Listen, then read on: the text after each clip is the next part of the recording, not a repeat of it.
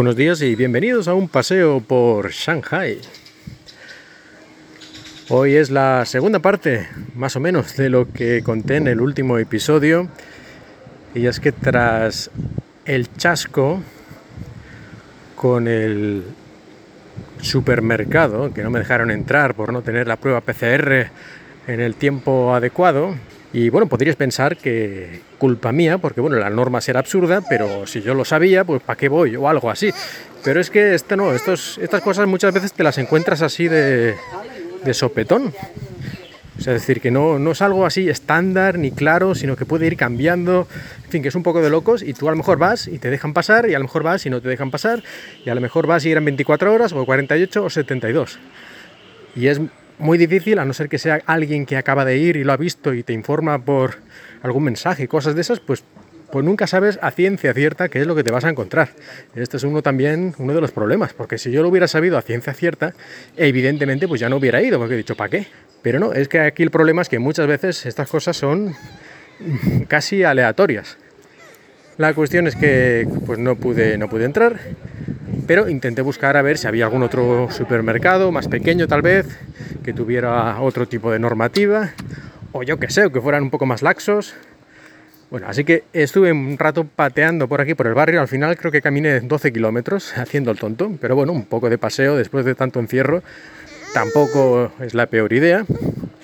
Y lo que encontré es que prácticamente todos los negocios están cerrados, como supongo que sería esperable, pero incluso muchos supermercados que yo creo que uh, podrían haber estado abiertos, o tiendas de alimentación o cosas de este estilo, pues no, prácticamente el 95% de las tiendas de alimentación, fruterías o lo que fuera, todo cerrado.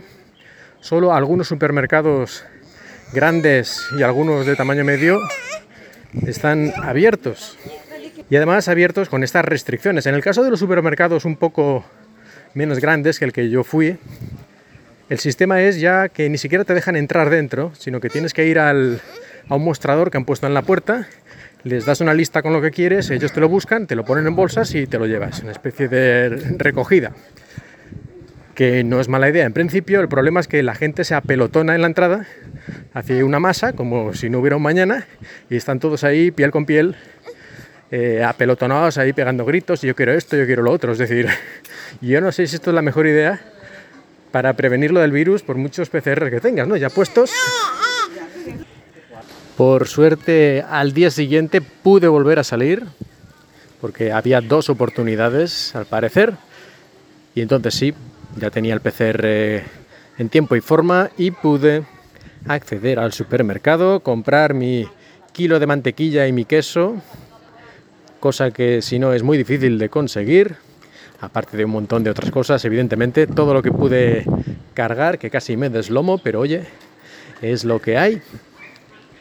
Y bueno, dentro de lo malo de tener que hacer una cola de más de una hora para entrar al súper, pues yo creo que al final la cosa resultó medianamente bien. Y hasta el próximo paseo por Shanghai.